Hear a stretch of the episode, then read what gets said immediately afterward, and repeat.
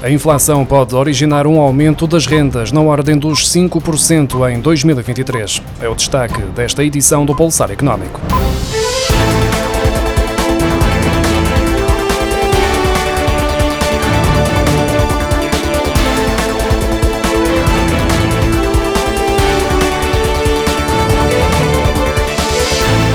As rendas da habitação e dos espaços comerciais podem aumentar cerca de 5% em 2023, depois da subida de 0,43% registada no ano passado. A variação média do índice de preços no consumidor, excluindo a habitação, cifrou-se em 4,79% nos últimos 12 meses, terminados em julho, o que leva à perspectiva do crescimento do valor das rendas na mesma proporção.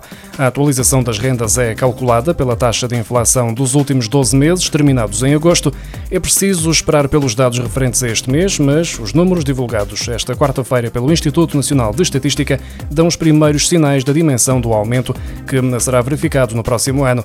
Depois dos dados da inflação anual até agosto, que vão ser divulgados em setembro, será conhecido o coeficiente de atualização das rendas, mas só será tornado oficial com a publicação em Diário da República até 30 de outubro, data a partir da qual os senhorios podem começar a comunicar aos inquilinos o valor do aumento das rendas no próximo ano. 呢。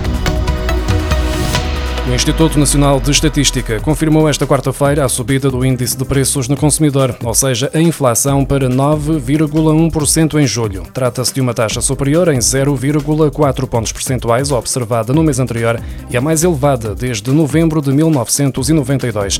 O indicador de inflação subjacente, calculado com base no índice total excluindo os produtos alimentares não transformados e energéticos, também acelerou, registrando uma variação de 6,2% em julho, depois dos 6% registados no mês anterior. Para a variação mensal da inflação contribuíram em grande parte as classes de despesa da habitação, água, eletricidade, gás e outros combustíveis, com um crescimento de 16,6% e a dos bens alimentares e bebidas não alcoólicas, com uma subida de 13,9%. No segundo trimestre de 2022, a população empregada estimada em 4.901.800 pessoas manteve-se praticamente inalterada em relação ao trimestre anterior, tendo aumentado em 91.300 pessoas, o equivalente a uma subida de 1,9% face ao segundo trimestre de 2021. De acordo com os dados divulgados esta quarta-feira pelo Instituto Nacional de Estatística, a proporção da população empregada em teletrabalho foi 19,6%, ou seja, 958 8.600 pessoas, da qual 59,9% pertencia ao grupo profissional dos especialistas das atividades intelectuais e científicas e 75,1% tinha ensino superior.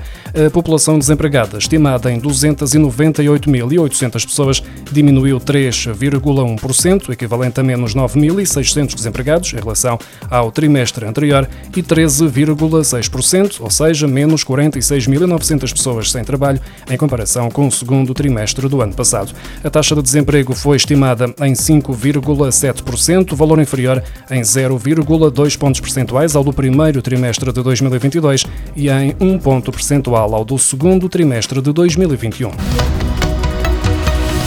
O volume de negócios no setor dos serviços passou de um aumento de 27,8% no primeiro trimestre para uma subida de 22,5% no segundo trimestre deste ano, segundo os dados divulgados esta quarta-feira pelo Instituto Nacional de Estatística. Só no mês de junho, o volume de negócios nos serviços registrou um crescimento de 19,6% face ao mesmo período do ano passado, depois dos 24,2% que tinham sido verificados no mês anterior, no que se traduziu num abrandamento de 4 4,6 pontos percentuais.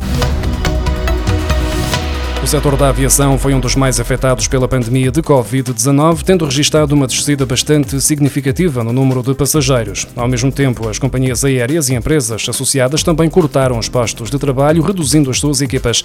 No primeiro trimestre de 2022, havia 325.600 pessoas empregadas neste setor na União Europeia, o que significa menos 91.900 profissionais do que no mesmo período de 2020, quando surgiram os primeiros casos de Covid-19. Este é o número mais baixo registrado nos últimos 14 anos. Os trabalhadores mais jovens, até aos 39 anos de idade, foram os mais afetados, de acordo com os dados divulgados esta quarta-feira pelo Eurostat. O número de pré-avisos de greve comunicados ao Ministério do Trabalho mais do que duplicou até junho, face ao mesmo período de 2021, totalizando 632, segundo os dados da Direção-Geral do Emprego e das Relações do Trabalho. De janeiro a junho de 2022, entraram mais 324 avisos prévios de greve no Ministério do Trabalho, face ao registado no primeiro semestre de 2021, quando foram entregues 308 pré-avisos. Os dados que se referem aos pré-avisos comunicados no âmbito do Código do Trabalho mostram que, do total dos 632 pré-avisos entregues até junho, 538 ocorreram no setor privado e 94 no setor empresarial do Estado. Os dados correspondem aos pré-avisos comunicados, mas podem não corresponder às greves efetivamente realizadas, já que algumas podem ter sido suspensas. O Governo tem mais 44 milhões de euros para as instituições de ensino superior, um aumento de 3,7% face às dotações previstas no Orçamento do Estado para 2022, segundo o Ministério da Ciência, Tecnologia e Ensino Superior, num comunicado enviado esta quarta-feira. Este aumento, que terá ainda de ser discutido na Assembleia da República, está em linha com a previsão atual do Ministério das Finanças para a inflação deste ano. A taxa de julho está em 9,1% o máximo desde 1992.